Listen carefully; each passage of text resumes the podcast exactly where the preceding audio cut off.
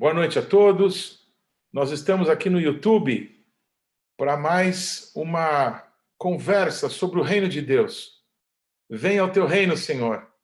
Eu estou muito feliz, me sentindo muito honrado pela presença nessa noite de um dos pais que o nosso Deus tem levantado sobre a nação brasileira para a Igreja de Cristo, o apóstolo Géser Cardoso, um dos apóstolos que em 2001, se eu não estou equivocado, o apóstolo Géser foi reconhecido como apóstolo de Jesus nessa nação e nessa geração, e, e, junto com outros irmãos, tem sido um canal, amém, como pai de muitos ministérios, sabe, é uma paternidade maravilhosa para muitos ministros dessa nação, e tem muito para compartilhar com o nosso coração. Apóstolo Géser, que honra, muito obrigado de tê-lo aqui. Obrigado, uma honra para mim o convite. Desde que você comentou, ah, eu fiquei muito feliz pela sua iniciativa, apóstolo Paulo. Ah, você tem sido um dos apóstolos jovens que tem colocado fogo nos mais velhos, né? para que as coisas aconteçam, e graças a Deus pela tua vida, pelo teu ministério. Muito obrigado por essa oportunidade. Glória a Jesus. Eu vou contar uma história, apóstolo, que o senhor talvez talvez não, tenho certeza que o senhor não sabe ou não se lembra. No ano de 2004, Sim. É, 25 de janeiro de 2004, era o nono jubileu da cidade de São Paulo. São Paulo completava 450 anos. E eu percebendo essa data, não é? a importância dessa data, o que a palavra de Deus fala sobre o jubileu, eu procurei alguns apóstolos, não é? mas é uma época que muitas pessoas saem de férias e, e, naquele dia, 25 de janeiro, ninguém dos apóstolos que tínhamos lá em 2004, e o senhor era um deles, estaria na cidade de São Paulo. Então, o senhor não deve lembrar disso, mas o senhor fez uma oração por mim, e o senhor disse assim: é, Paulo, se Deus está falando isso com você, faça você, eu te abençoo. E o senhor orou por mim. E apóstolo César foi um marco tão importante na minha vida. E eu quero, tantos anos depois, agradecer ao Senhor por ser um canal de bênção, um canal, sabe, do Senhor Jesus, amém, sobre vidas de pessoas como eu, não é? Que Deus tem estendido a oportunidade de servi-lo. O amém. Senhor, filho ministerial do apóstolo Rony Chaves, amém? Pai de amém. tantas pessoas, é, não tem tido limite no seu coração para ser um abençoador. Então, queremos muito ouvi-lo. A sua perspectiva, apóstolo Géser, sobre o reino de Deus. Por favor, tenha toda a liberdade de compartilhar conosco sobre o que Deus tem ministrado ao seu coração, o que o senhor tem feito para manifestar o reino de Deus nesse tempo. Eu creio que a gente poderia primeiro entender um pouquinho, dentro do meu ponto de vista, a questão do reino de Deus. Ah, eu me lembro de uma das expressões que a gente usa sempre, quando você volta lá para Gênesis, desde o início. Ah, Deus não escolheu uma democracia, Deus não escolheu outra forma de governo. Deus escolheu reino, e porque todo reino tem rei, tem exército e tem súditos. Né? E como Deus é rei e tem os seus exércitos de anjo, ele estabeleceu que aqueles que são seus filhos possam ser seus súditos. Então, é o estabelecimento do reino de Deus. E toda a Bíblia fala do reino de Deus. Não existe outra mensagem além do reino de Deus, né? Ah, você lembra que uma das expressões mais fortes que Jesus usou foi falando com um dos maiores doutores da lei do passado. Um, pegou um, um mestre em teologia, um PhD em teologia da época, né? E Nicodemos, famoso. E, mas eh, e aí é o grande problema das muitas letras que matam, né? Como uhum. diz um dos apóstolos bíblicos, que muitas letras matam. E esse teólogo, acho que ele conhecia muito da letra e não conseguiu entender quando Jesus falou nascer de novo. Né? E, e ao não entender isso, Jesus disse que quem não nascer de novo não pode ver o reino de Deus. Eu comecei a pegar alguns verbos sobre isso, e a Bíblia nos fala alguns deles. Tem hora que a Bíblia fala ver o reino, tem hora que fala receber o reino, tem hora que fala entrar no reino. E aí eu começo a fazer algumas, como se fala assim, pensar um pouquinho alto, né, comigo mesmo, eh, como que é cada um desses textos, né? Ver o reino Tem muitas pessoas que vê o reino, eles até reconhecem o reino, enxergam o reino, mas não recebem o reino e não entram no reino. Tem pessoas que vê o reino, entra no reino, mas não recebe o reino. E tem aqueles que vê o reino, entra no reino e recebe o reino. Então são três etapas com relação ao reino de Deus que eu entendo que nós precisamos entender para chegar na conclusão da importância do reino de Deus. Primeiro, eu tenho que ver o reino. Segundo, eu tenho que entrar no reino. E terceiro, eu tenho que receber o reino. Aleluia. Eu sei que esse ponto entre entrar e receber no reino é o que há uma discussão boa teológica sobre isso. Eu não sou teólogo, Paulo, eu quero que você saiba disso. É, eu sou um autodidata, mas eu entendo uma coisa muito interessante. Há uma diferença entre entrar no reino e receber o reino. Quando Jesus falou de receber o reino, ele comparou as pessoas como crianças. É, quando ele falou de entrar no reino, ele estava falando de pessoas que aceitavam a ele como o Rei dos Reis e Senhor dos Senhores. Mas quando ele disse de receber o reino, ele diz quem não receber o reino como uma criança. Então aí entra dois tipos de pessoas, né?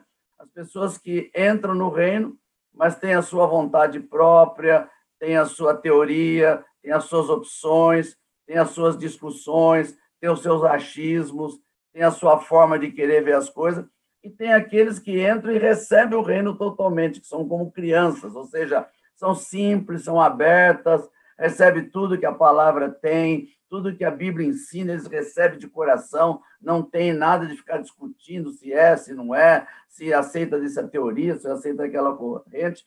Então, são três tipos de pessoas que eu encontro com relação ao reino de Deus. Então, só repetindo para parar essa parte, é aqueles que vêm o reino, mas só vêm. Aqueles que entram, mas não recebem tudo do reino, porque ao entrar no reino ficam discutindo o que vale, o que não vale, se aceita, se não aceita, se concorda, se não concorda, e, e existem aqueles que recebem o reino, são como crianças, livro aberto, querem tudo, né? entram de cabeça no reino de Deus. Então, essa é uma introdução. Não sei se é esse o assunto que você esperava, mas é o que eu senti no coração. Então, vamos começar por aqui. É, apóstolo, é, existe então um processo. Existe um processo. Existe um processo.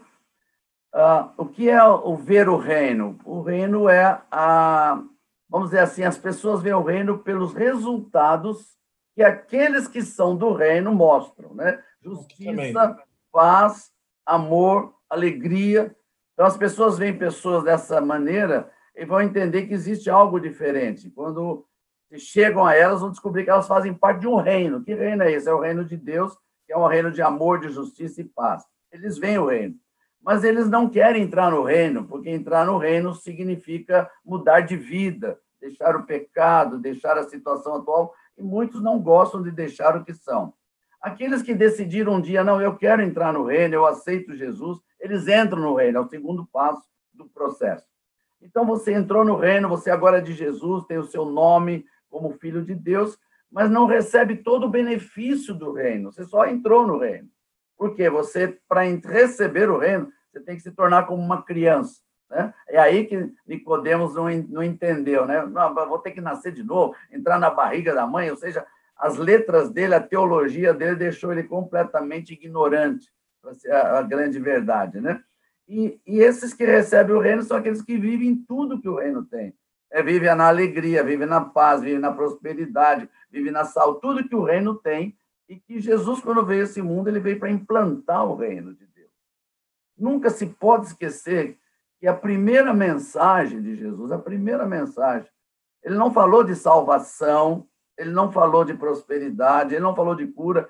A primeira mensagem dele é: é chegado o reino de Deus. Arrependei-vos, porque é chegado o reino de Deus. Então, para mim, começa toda aí a notícia boa do Evangelho. Amém. O rei do reino anunciando que ele trazia, então, essa manifestação é, visível a partir dele a, a todos que é, quisessem é, fazer parte disso. Que maravilhoso. É verdade. Eu, eu ouvi alguns anos atrás uma mensagem sobre ah, uma exposição daquela época ele estava fazendo, inclusive é um pastor, esqueci o nome dele, até faleceu, é, num acidente de avião. Ele, ele ministrava muito sobre o reino de Deus. Miles Morrow. Isso, estou tentando lembrar. E eu peguei e fiz uma analogia, como ele fez do seu país, eu fiz com o nosso Brasil e Portugal, para poder entender essa questão de reino. Né? Então, eu comecei a pensar o seguinte: o Brasil foi colônia de Portugal. Durante muitos anos, nós éramos colônia. Portugal tinha o seu rei, o rei Dom Manuel, da época. Né? E estudando um pouco de história, você sabe que eu gosto muito de história, essa era, sempre foi meu desejo de ser professor de história. O Dom Manuel, que era o rei de Portugal, ele nunca veio no Brasil.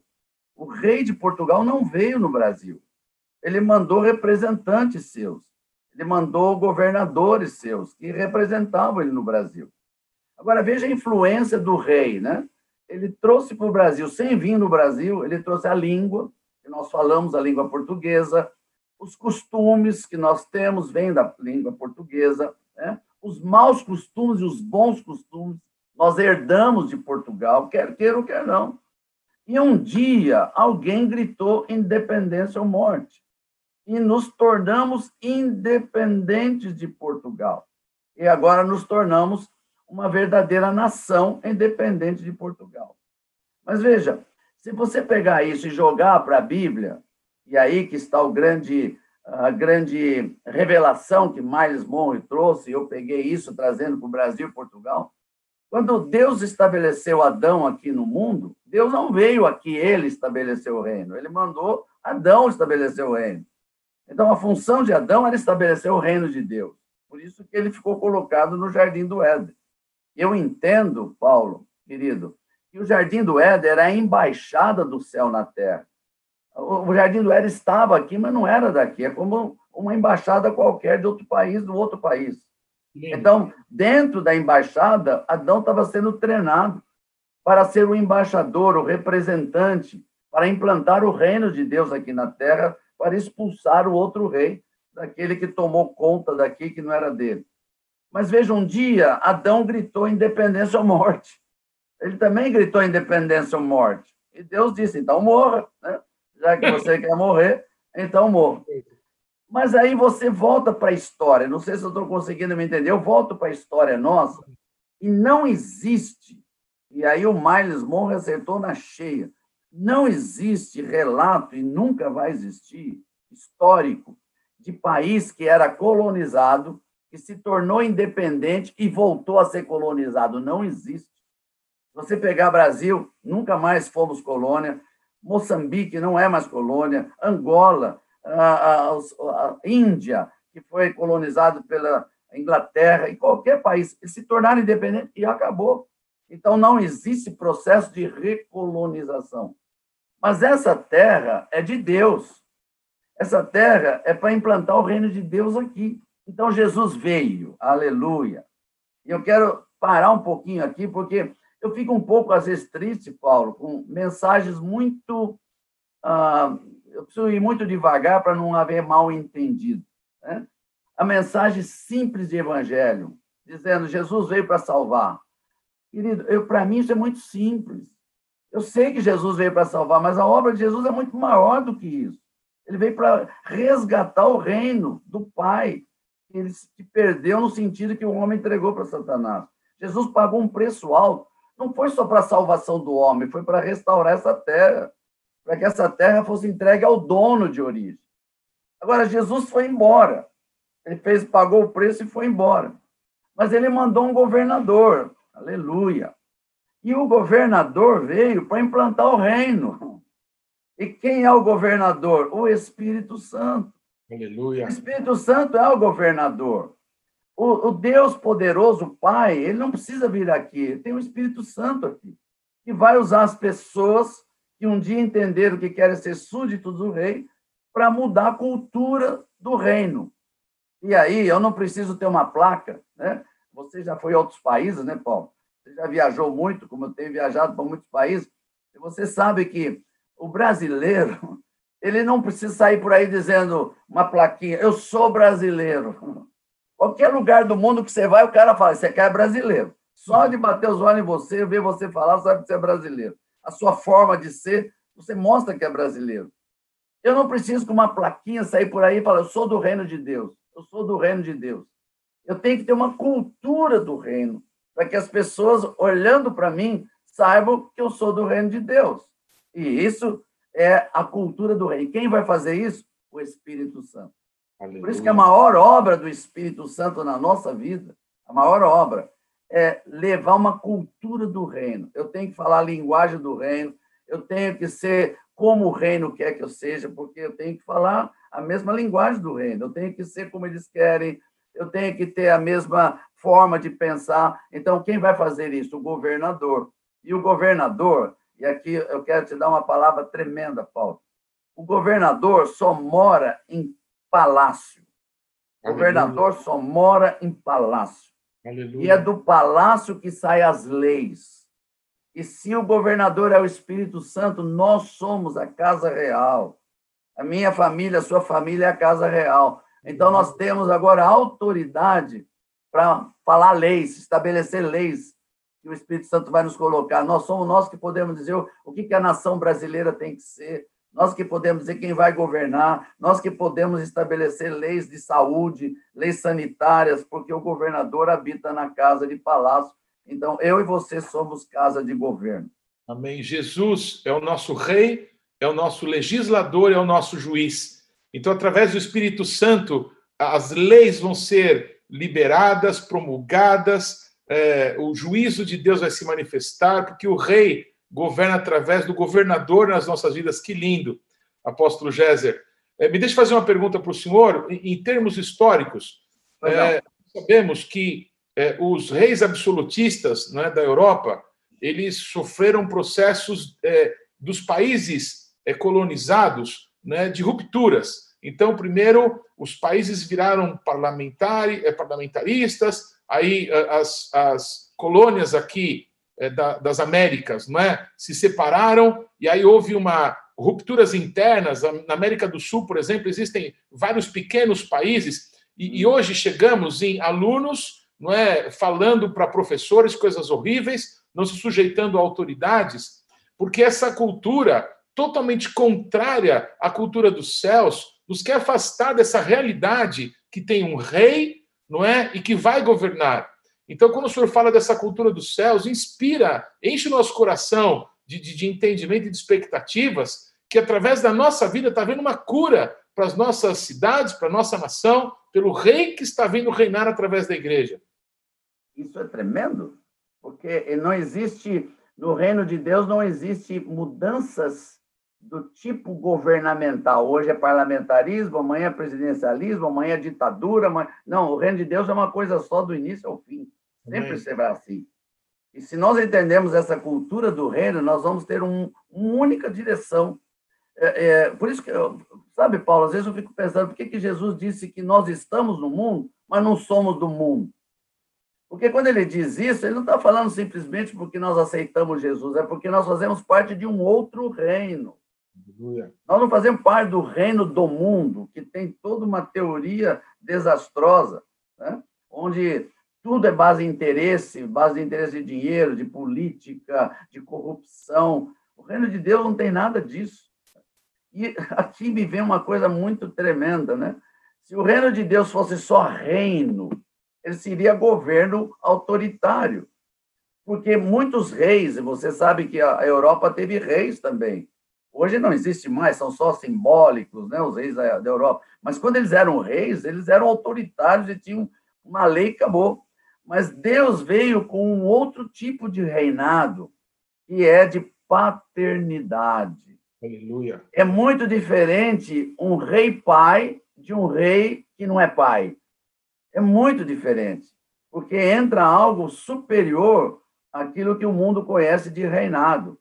Porque quando fala reino de Deus, muitas pessoas pensam em Deus sentado num trono, né? como é os reis da, da Europa, com um cetro na mão, castigando, dando ordem. Não, mas esse rei, ele tem uma característica diferente. Ele é pai. Ele é pai. E aqueles que vão estar no reino de Deus não são súditos, mas são filhos. Essa é a diferença do reino de Deus dos reinos desse mundo. Essa é a minha concepção. Amém. Apóstolo, se você me permitir mais uma pergunta, eu só não quero atrapalhar a sua linha de raciocínio. Não, é muito bom que você pergunte. É, é bom mesmo. O seu próprio ministério, a sua vida ministerial, sempre foi muito ligado à questão dos ministérios, do ministério de libertação, de transformação de vidas, não é? E, e quando Jesus ele diz assim, é, se eu expulso demônios pelo dedo de Deus, certamente o reino de Deus é chegado até vós. Eu acho que toda a sua experiência de ver pessoas transformadas pela libertação, eu tive a honra de muitas vezes estar com o Senhor em atos proféticos em Brasília, em São Paulo, no Rio de Janeiro, em vários lugares do Brasil, vendo a manifestação do poder do rei através da igreja, é, destruindo os poderes demoníacos, não é? Então, é, nos parece evidente a, a manifestação do rei através desse poder que há sobre a igreja de Cristo. Queria que o senhor pudesse, por favor, é, falar um pouco sobre isso, que é uma experiência é. muito forte do senhor. Amém. Eu me baseio em dois versículos bíblicos que, para muitas correntes teológicas, eles são antagônicos. Mas, para mim, a Bíblia não tem nada de antagonismo. É só uma questão de entendimento e ver que os dois versículos não são antagônicos. Então, você vai ver que tem muitas pessoas que não creem em libertação, guerra espiritual, nada disso, porque eles usam o versículo de Lucas 19, dizendo Jesus veio salvar o perdido. Então eles param aí, ó, Jesus veio salvar o perdido, não precisa guerra nenhuma. Por outro lado, aqueles que só pensam em libertação, pensam em guerra, eles vão pegar 1 João capítulo 3, verso 8, que diz que o Filho do Homem se manifestou para destruir as obras do diabo. E isso parece que ficou antagônico. Não, eu tenho um entendimento claro que os dois versículos se completam. Qual é a missão de Jesus? Vir buscar e salvar o perdido. Para isto, ele se manifestou destruindo as obras do diabo. Porque um reino só é implantado se você tirar outro reino. Não tem alternativa. Se a pessoa está num, num reino e, e para passar para o lado de cá, você tem que destruir aquilo que pede a pessoa de vir para cá. Qual é a prisão dessa pessoa? A prisão dessa pessoa são os laços, são os vínculos que ele fez com o reino das trevas. E que muitos deles, até por ignorância, fazem isso, estão presos. Então, qual é o ministério de libertação? Não perder o objetivo de Jesus, salvar o perdido. Mas para mim chegar lá, eu tenho que destruir as obras do diabo. Isso para mim é libertação. Essa é a grande força da igreja. Aleluia. Que maravilha. Amém. É, é, Apóstolo Gênesis, eu queria continuar nessa linha. É, uma outra área que eu, eu vejo é, o seu ministério, as pessoas caminham com o senhor, trabalhando com bastante intensidade, é na formação das pessoas. Desde as crianças, o senhor sempre trabalhou, sempre teve um olhar e uma preocupação muito grande é, com as crianças, parece que formando a cultura, formando a mente daqueles que vão ser os agentes do reino de Deus nos seus dias, não é? É isso pode ser aprendido. É, é, que ponto nós estamos como igreja no Brasil do, do, da compreensão do reino de Deus. É interessantíssimo esses dias. Muitos amigos nossos estiveram aqui falando, não é? Muito curioso que o apóstolo Hudson ele usou essa mesma expressão que o senhor sobre a figura do Espírito Santo como governador né, de Deus em nós, não é? Então, como o senhor vê a, a igreja nos nossos dias, na nossa nação, não é? É, é, é caminhando com entendimento e com prática na manifestação do reino de Deus? Uh, deixa, deixa eu falar dessa questão que você tocou é de criança. Né? Para mim, é claro, Jesus não vai perder tempo em ensinar coisas que não têm valor. Três anos de ministério, Jesus tinha que ensinar o principal, coisa mais valorosa, não vai perder tempo com a subterfúgio. Ele chega para os discípulos, estão todos reunidos, Jesus pega uma criança, pega a criança no colo e diz assim: dos tais é o reino do céu. Se vocês não se tornarem igual a essa criança, não entra no reino. E o reino dos céus é dessas crianças. Ele está dando um ensino muito forte, profético, de que a educação é o caminho para as pessoas mudar a cultura. É tão forte isso que o diabo, e aqui, Paulo, o diabo tem levado vantagem sobre a igreja porque o diabo investe na educação. porque sabe que a partir das crianças eu posso mudar a mentalidade de uma nação toda. Eu posso gerar uma, uma geração toda dentro de uma cultura. Qual é o grande problema que o Brasil está enfrentando hoje com relação à mudança política da, da nação? Saindo de um regime para entrar no outro regime. Mas qual o grande problema? Problema é que a base do outro regime não estava só no alto, estava lá embaixo, nas universidades, nas faculdades, porque é lá que começa tudo. Você veja que coisa tremenda aqui, não é uma questão católica ou não católica, porque tem muito católico que vai para o céu, eu não tenho dúvida da revolução que Deus está fazendo na Igreja Católica. Mas se você pegar a formação do Brasil, não foi padre que veio para cá, foi jesuíta. Uhum. Qual é a diferença? Uhum. Padre, ele está cuidando da igreja como o pastor cuida da igreja. Jesuíta é colégio, é educação. Então, nosso país começou toda uma base de educação de um tipo. Agora, a igreja entrou, a igreja evangélica, com uma cultura do reino de Deus, sem se preocupar com essa base da educação. Então, a grande preocupação das igrejas, e meus seminários de crianças são impactantes, porque a gente vai na, na veia, como se fala, né? A grande preocupação dos pastores é cuidar dos adultos. Você tem, as igrejas têm o melhor para os adultos, tem ar-condicionado, tem, tem cadeira de luxo para o adulto, tem cultos tremendos para adulto, aí você chega na igreja, onde estão as crianças? Estão no pior lugar, estão na salinha dos fundos, estão na salinha que não tem luz, não tem ar-condicionado, porque criança não dá ibope, criança não dá dízimo, criança é, atrapalha, e é isso é o contrário do que Jesus ensinou. Jesus pegou a criança e falou aqui, ó, ó, gente, não adianta vocês ficarem discutindo quem é o maior no reino, não. Quem não se tornar como criança não é, não é, não é o maior no reino, não. E nós temos que mudar essa política. Eu, eu, tô, eu sou feliz, Paulo, porque tem igrejas mudando isso. Tem igrejas nessa nação que dão a mesma importância para os adultos, dão a mesma importância para as crianças. Porque se nós não começarmos a mudar a cultura da próxima geração, não adianta mudar a cabeça do governo, não adianta ter um presidente cristão, não adianta você colocar políticos cristãos, não adianta, porque a base vem lá de baixo, da educação, e começa com as crianças. A igreja tem que prestar atenção nas crianças. Aleluia. Eu acabei de ver aqui, apóstolo Jéssica, a gente está sendo acompanhado por muitas pessoas e muitos amigos nossos, alguns colegas do conselho, e está aqui um querido, o apóstolo Ricardo Marciano, ali da Zona Sul de São Paulo, está mandando um abraço. E o nosso Amém. querido está comentando aqui né, a importância da educação por princípios cristãos. Eu queria fazer um comentário, apóstolo, que eh, muitas pessoas têm o um desejo muito grande de servir a Deus, de, de, de, participar não é, desse avanço do reino, o evangelho sendo pregado em toda a terra. Então, muitas pessoas querem alcançar os povos não alcançados, não é? Mas eu, eu penso, apóstolo Géser, que todos os domingos, à noite ou de manhã, nós temos dentro dos nossos prédios um povo não alcançado, que são as nossas crianças. Se nós não ensinarmos o reino de Deus para elas, se nós não levarmos as nossas crianças a Cristo, não é? Elas vão se perder. Então, existe um povo não alcançado tão próximo de todos nós, não é? E, e a gente poderia, é, é, quem sabe, orar por isso e despertar o coração de muitas pessoas que querem servir a Deus e não entenderam o seu chamado ainda, que talvez o seu chamado está mais perto é, do que eles poderiam imaginar.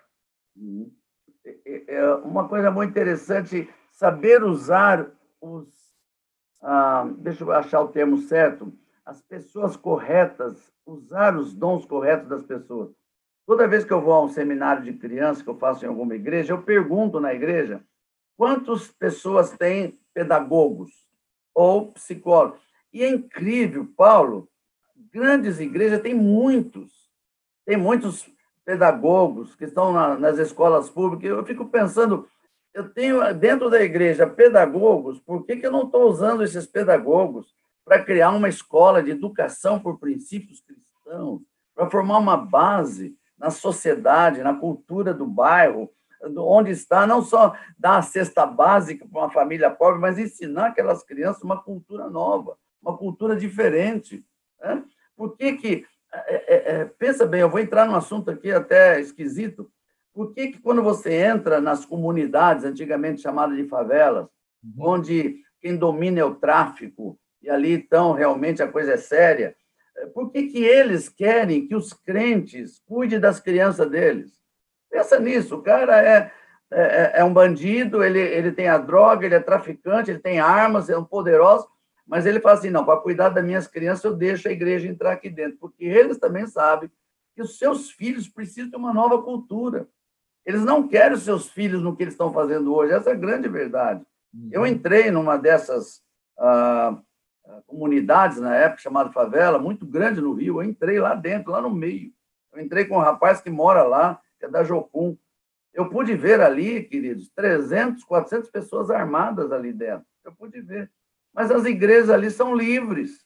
Eles aceitam. Esse rapaz mesmo, o chefe da, da comunidade, disse: você vai cuidar das crianças. A gente cuidava de 400 crianças. Uau. E eles não se incomodam, porque para eles o que vale é mudar a cabecinha e a, cultura. e a igreja não despertou para isso ainda. Por isso eu acho que Deus está permitindo essa pandemia. Eu acho que Deus permitiu. Vou pôr a igreja tudo para dentro de casa. Né? A história né, do, do do dono de querer fazer, eu vou pegar os meus filhos, vocês vão aprender, vão para dentro de casa, vão aprender o que é a igreja. A igreja não é nada disso que vocês pensam, não é prédio, não é cadeira, não é ar-condicionado. Igreja é cultura do reino. Igreja é princípio. Igreja é aquilo que Jesus vem ensinar e que o Espírito Santo que está em nós está insistindo naquilo que Jesus já falou. Eu acho que é tempo da igreja parar e pensar sobre isso. Amém. Apóstolo, recentemente, quando aqui na cidade de São Paulo, o senhor, o senhor é um paulistano também, é, estava uma expectativa de acabar esse, esse, essa quarentena que estamos. Aconteceu há pouco tempo atrás. E aí eu vi alguns, alguns comerciais de televisão é, em que pais celebravam a volta dos filhos para a escola, dizendo: ah, então agora aquele trabalho a mais que a gente está tendo acabou. Então agora os filhos estão indo para a escola, agora vamos ter folga.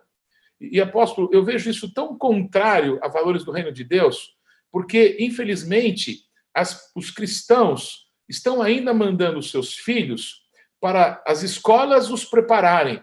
Nós deveremos preparar os nossos filhos para enviá-los à escola. A educação é responsabilidade dos pais, não da escola. A escola pode nos ajudar com matemática, com ciências, mas a responsabilidade da educação e dos valores de Deus é da família. E eu queria que o senhor eh, pudesse continuar um pouquinho mais, porque eu estou achando extremamente enriquecedor é, batermos nessa tecla de que a igreja tem um papel para que possamos entrar no reino de Deus e recebê-lo. Amém? Amém. Para nós recebermos, precisamos ver entender e estar lá. Não é só entrar no reino, nós temos que começar a receber o reino. Amém. Há um, uma área que eu acho que você aí tem até mais experiência que eu, né, que é a área de Israel. Eu sei que você estuda muito, você pratica muito ensinos, você sabe muito sobre Israel. Mas, assim, no geral, por que, que uma cultura como a cultura judaica é mantida por milênios sem mudar? Por que, que a, a forma de se vestir, a forma de falar, por que, que tudo isso acontece? Por que, que o número de divórcios em Israel é tão pequeno como nos outros países aparece de monte? Por quê? Porque é responsabilidade dos pais educar seus filhos. Os pais, eh, eh, se você tiver, se eu estiver falando correto, você conhece mais que eu, Israel, os pais passam a cultura para os filhos. É, o filho vai na escola, como você falou, vai, vai aprender engenharia, vai aprender matemática, ele vai ser um técnico, vai ser um mecânico, vai ser um médico, mas o comportamento, a cultura, a língua, a forma de se vestir, a forma de falar, não é a escola que vai dar para ele. Quem dá são os pais.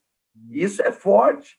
Por quê? Porque eles entenderam, apesar de essa questão ainda de Jesus ou não, não importa, mas em termos de reino, porque eles estão dentro da lei, não importa, estão dentro da palavra do Antigo Testamento, não importa, é a palavra de Deus, é o reino de Deus, estão dentro da cultura do reino. E nós, que decidamos igreja, que devíamos ser muito mais fortes nisso, nós estamos relegando para falar mais de prosperidade, de cura, de salvação, de, de ter uma igreja lotada, de ter um reino enorme, de ter televisão, de ter jatinho, de ter isso, e as crianças estão aí e o inimigo Como, eu fico chateado, porque eu vejo que Satanás investe nessa fase de 5 a 15 anos, investe pesado, com muito dinheiro, com muita tecnologia e do primeiro. E aí você vai na igreja, esse período de 5 a 15 anos, a igreja não investe em nada. Vai sempre o pior, gasta-se o menos, e o diabo está vencendo, porque ele está sempre pensando na próxima geração. Eu, eu gostaria que isso mudasse. Amém. Apóstolo Géser, é, muitos anos atrás, eu não consigo precisar agora quantos, eu, eu fui é, a um encontro com o apóstolo Edgardo Silvoso, da Argentina. Eu fui com o nosso querido, seu filho, meu amigo muito amado, apóstolo Josué. Nós fomos juntos nesse encontro com o Edgardo Silvoso. E aí estávamos lá e estávamos conversando. O Edgardo Silvoso disse o seguinte: que nesse processo de transformação de cidades, de nações, nos anos 90, se ministrava muito sobre isso, não é? Ele disse que é, existem alguns processos, como a transformação do mercado e outras maneiras, não é? Em que parece que uma sociedade poderia mudar de uma forma mais rápida. Porém, ele disse, a transformação mais segura se dá através da educação. Uhum. E ele disse assim que o grande problema é que as pessoas não investem na educação porque parece uma coisa para muito tempo, uma coisa muito longa. E aí eu me lembro de uma coisa relacionada a Israel, que uma tamareira, uma, uma árvore que dá tâmaras, não é? Ela é plantada por um pai para que os seus filhos e netos possam comer do seu fruto. Porque o processo de uma tamareira, desde plantada até poder dar frutos, chega a ser de 70 a 80 anos. Então, hum. nenhum pai planta para comer uma tamareira planta para os seus descendentes. O processo da educação me parece um investimento que, se começarmos, se é, é, fazermos força, violência para que o reino se manifeste, não é? é? Nós vamos ver os frutos, não é? Como Abraão, pai da fé, ainda que ele não não experimente, ele ele viu o dia do Senhor e se alegrou nele. É que a expressão de pai que o Senhor tanto ministra e ensina possa ser compartilhado com o coração de todos, não é, apóstolo Géser? Verdade. Você lembra do, do cavaleiro lá de Guatemala? Claro, um marco na minha vida. Você lembra que quando ele veio ao Brasil, já vai fazer uns 10 anos, talvez mais, né? uns 15 anos, ele veio com um projeto poderoso de, de restauração e, e, abalou. Eu lembro que nós começamos a nos mover, foi para Belo Horizonte, depois São Paulo, Recife, e, e foi um mover extraordinário, juntou apóstolos do Brasil todo, era um mover, mas tinha cinco pilares. E um dos pilares era educação por princípios cristãos. Agora eu te pergunto, Paulo, com muita tristeza, dos cinco pilares, talvez os outros estão funcionando, conferências proféticas, atos proféticos, a área de evangelismo, mas cadê a educação por criança? Foi minguando porque a igreja em si não está preparada para mudar essa, esse comportamento. E é tempo de a gente mudar isso, ainda há tempo. Deus está falando o seguinte: põe esse povo meu dentro das casas.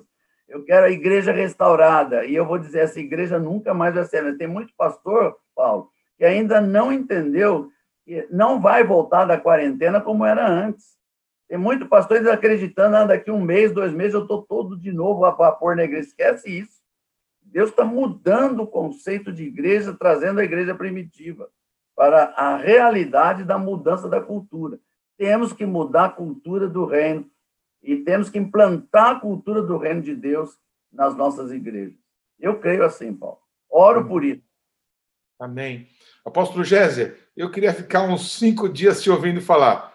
A gente está caminhando aí para os 20 últimos minutos. E eu queria, dentro naturalmente desse assunto, é, contar a todos que estão nos ouvindo um testemunho e, e, te pedir que você pudesse falar sobre isso e principalmente que você pudesse orar sobre isso. É, eu não sei também precisar quantos anos atrás, houve uma conferência do apóstolo Rony Chaves numa igreja aqui na região da Moca, em São Paulo. Eu me lembro bem que no último Olá, dia houve uma manifestação tão gloriosa de Deus, tão gloriosa, e é, Deus, eu, eu, vou contar isso. É, é, Deus disse a mim que eu deveria entregar tudo que eu tinha. O apóstolo Rony Chaves já tinha ministrado, ele já estava indo embora. é, e estava apagando, as luzes estavam apagadas, havia uma ministração de adoração, e Deus disse a mim: Paulo, entrega tudo que você tem. Apóstolo, eu voltei para casa com uma camiseta para não ficar nu, com a minha calça, mas completamente tudo que eu tinha eu entreguei. E quando o apóstolo Rony Chaves estava saindo, ele olhou para aquelas coisas ali no chão e disse assim: gente, eu, eu, não, eu tive que notar, alguém veio aqui e ele não sabia quem foi, isso não interessava. É, alguém veio aqui e me parece que entregou tudo. Tá, olha, está aqui é, sapato, cinto. Então, é, há um mover do Espírito Santo. Então, venham entregar. E talvez o senhor lembre disso, durante horas, é, as pessoas começaram a se levantar e foram entregando entregando. Mas apóstolo Géser, houve um momento que o senhor e a apóstola é, Maricleide, não é? Foram à frente e o senhor entregou a aliança do Senhor, a aliança de casamento. Uhum. Apóstolo, aquilo foi tão marcante para a minha vida, não é? E o senhor, que, que ministra tão fortemente sobre casais, sobre casamentos, o senhor entregou ali esse objeto que, que, que, fala da aliança que o senhor tem com a sua esposa, não é? Pedindo que o senhor curasse os casamentos dessa nação, não é? é aquilo foi inesquecível para mim, não é? Aquele momento e, o, e a maneira que o senhor entregou. Entregar as alianças não é uma coisa simples, não é uma coisa comum, e eu acredito, é, apóstolo, com todo o meu coração, que essa restauração das crianças e dos filhos e da sua passa pelos casamentos restaurados por Jesus Cristo. Então, se tem uma pessoa que eu reconheço que tem autoridade para falar aos casais e para repreender esse espírito destruidor de famílias, é o que o senhor tem entregue sobre a sua vida. Eu queria que o senhor pudesse, falando sobre a dimensão do reino, tocando nos casais e nos casamentos, pudesse Amém. terminar esse momento e orar por todos nós, apóstolo. Amém. É, eu acho que eu tenho autoridade por uma única razão. Eu vou completar o ano que vem 50 anos de casado com a mesma mulher. Aleluia! Então, eu tenho autoridade para falar sobre como Deus odeia o divórcio, né? como Deus quer restaurar os casamentos. Eu tenho autoridade para isso. Né? E nós trabalhamos muito nessa área verdadeira, porque a restauração da família é a cultura do reino. Aleluia. Voltando para Gênesis, quando Deus começou a implantar o reino, ele não implantou com um homem sozinho. Ele queria uma família. Por isso que ele fez Eva, senão não precisaria fazer Eva, só faria o homem e a sua imagem e semelhança, Adão faria o resto, e Deus ia fazendo um monte de bonequinhos, ia soprando a vida nesses bonequinhos, enchia o mundo de gente para implantar o reino. Não, mas Deus estabeleceu uma família. E a família é o projeto de Deus. Família é antes do pecado. A igreja nasceu depois do pecado. Todas as instituições nasceram depois do pecado. A única, única instituição antes do pecado é família. Coisa linda, Deus nunca quer... tinha visto dessa forma. Deus quer restaurar a família. Deus quer restaurar. E a igreja tem que pensar. Não é. Ah, temos que. Você veja, o que você fez lá e o que nós fizemos, o Rony Chaves não mandou a gente fazer aquilo, nem mandou você fazer. Não foi aquele pastor que a gente vê por aí que fica 40 minutos batendo na tecla para todo mundo entregar tudo, até ameaça as pessoas. Né? Se não entregar, vai haver maldição na tua casa. É, mas não, é o mover do Espírito Santo. Para a gente chegar nesse nível que você chegou de entregar tudo, tem que ter uma cultura nova dentro da gente. Não a cultura do mundo, a cultura do reino de Deus. E família é a base. Eu sei que você tem uma família abençoada, e, e graças a Deus, é, pelos apóstolos que a gente conhece, que fazem parte do grupo aí, que você, inclusive, está trazendo para. São pessoas que têm famílias abençoadas. Então, nós precisamos trazer essa mensagem de restauração da família, dos casamentos, relacionamento pais e filhos, educação das crianças. Essa é a base da igreja. Será que Deus não está pondo a gente dentro de casa para restaurar isso, Paulo? Eu creio. Será que Deus não tirou a gente de dentro dos templos para trazer dentro de casa assim, olha a minha prioridade. A minha prioridade é a família. Né? Eu tenho falado para alguns pastores, a gente chega numa certa idade, Paulo, brincando aqui, né? Eu posso falar o que eu quiser porque eu tenho a lei do idoso a meu, a meu favor, né? Mas às vezes eu digo para os pastores, pastor, você não se engane. Eu tenho uma convicção que quando a gente chegar diante de Deus, ele não vai perguntar quantas pessoas eu ganhei, quantos membros eu tinha na igreja, quanto que eu preguei do evangelho. Ele vai perguntar: cadê tua família? Cadê tua esposa e teus filhos, que foi o primeiro ministério que eu te dei? Eu creio que a primeira coisa que nós vamos ter que prestar conta a Deus é da nossa família. Então, chegou a hora dos pastores pensar um pouco mais nisso. Por que, que tem tanto divórcio no meio de pastores? Por que tantos suicídios no meio de filhos e pastores? Porque a prioridade não tem sido a família. E se eu não tenho uma família abençoada, eu não posso ter uma igreja abençoada. A igreja é o reflexo do pastor. Se a igreja olha para o pastor e ele não tem uma família abençoada, ele vai ter um monte de gente na igreja que não é família abençoada. Então, temos que restaurar isso. E eu quero orar por isso em nome de Jesus. Aleluia. Obrigado, apóstolo. Bem, não sei se já é hora de orar. Posso orar? O senhor pode orar, mas se há algo mais no seu coração, fique absolutamente à vontade. Não, eu só quero orar mesmo. Vamos orar então. Que momento precioso. Amém. Senhor, esse é um momento muito especial de orar através desse meio de comunicação. É o Senhor mesmo que deu sabedoria ao homem para que ele fizesse isso. Obrigado, Senhor. Pai, o Senhor, quando nos falou, e falou em especial com a minha esposa como profeta, lá no comecinho de março, e estava chegando um tempo que muitas coisas iam mudar, e que o Senhor mandou um recado para mim, dizendo que eu teria que cancelar todas as minhas viagens. Nós não tínhamos entendido naquela época, mas o Senhor já estava preparando que a igreja seria uma, haveria uma mudança radical na tua igreja. E a, a pandemia veio, a quarentena veio, e hoje nós estamos entendendo que o Senhor preparou esse tempo para que cada um de nós recupere a visão inicial da igreja, que é a família. Senhor, eu quero orar aqui por todos que estão assistindo e por todos que ainda vão assistir no futuro. Amém. E mudem a cultura do mundo para a cultura do reino de Deus. Estabeleçam nas suas casas a cultura verdadeira de Deus, que é uma família perfeita. Senhor, quero abençoar cada família.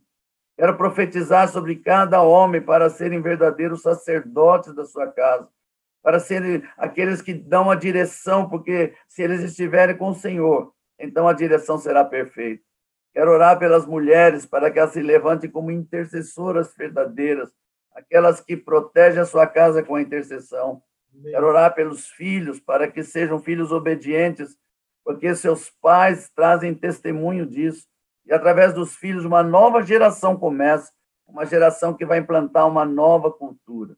Quero pedir, Senhor, em nome de Jesus, que nesse tempo de quarentena, que teu Espírito Santo trabalhe com os pastores, aqueles que o Senhor já chamou, aqueles que o Senhor vai chamar, para que haja uma mudança de cultura, uma mudança de mentalidade, para que nesses últimos tempos, antes da volta de Jesus, possamos ver uma igreja vitoriosa, uma igreja avivada, uma igreja que professa o verdadeiro nome de Jesus, uma igreja que é referência na terra, uma igreja onde as pessoas sabem que Deus opera de verdade, não o homem mais, não o ministério daquela pessoa, mas o Senhor da igreja, o Rei dos Reis e Senhor dos Senhores. Quero orar em especial pela vida do Paulo de Tarso, pela sua família, pela dedicação que ele tem de trazer unidade, de trazer, Senhor, ensino à tua igreja, de trabalhar, Senhor, para que a igreja seja restaurada. Senhor, dentro da sua juventude, me comparo com ele, eu sinto ele muito jovem, Pai, mas ele tem um vigor tremendo, ele tem uma sabedoria já nova, ele está no tempo certo, no amadurecimento certo, de ser levantado, Pai, para trazer um ensinamento forte dessa nação. Proteja ele, sua esposa, filhos, ministério, e que eles sejam referência. E todos aqueles que estão nos ouvindo, que a graça, o amor, a misericórdia, o poder de Deus seja suficiente para que eles entendam que esse é um tempo de mudança, mas é um tempo de confiar no único Rei, aquele que pagou o preço por nós, Jesus Cristo de Nazaré, Senhor absoluto das nossas vidas. É no nome dele que eu oro e para a glória dele, em nome de Jesus. Amém e amém. Amém. Aleluia. Que alegria. Muito obrigado, apóstolo Géser. Eu que agradeço. é, tenho meditado muito, tenho conversado com alguns amigos a respeito disso, que quando Jesus aponta para os tempos do fim, ele é, assevera duas coisas. Uma, que o amor de quase todos se esfriará. Uhum. É, quase todos, apóstolo, é muita gente. É. Né? Quase todos é mais do que 50%. Uhum. É, eu não sei precisar, não é? mas é muita gente. Mas, ao mesmo tempo, apóstolo Géser, Jesus declara que o evangelho do reino será pregado em toda a terra e então uhum. virá o fim. Uhum. Me parece que essas coisas não se contradizem, pelo contrário. É, as pessoas que guardarem o seu coração firme no Senhor, que guardarem o seu casamento, que guardarem a sua família, poderão fazer parte, não é? ainda que um pequeno número, mas que vão fazer proezas no nome de Jesus Cristo de Nazaré. A minha esperança, não é? É que os nossos irmãos e amigos, pessoas com quem nos relacionamos, daqui a 10 anos, apóstolo, possam permanecer no Senhor, não é?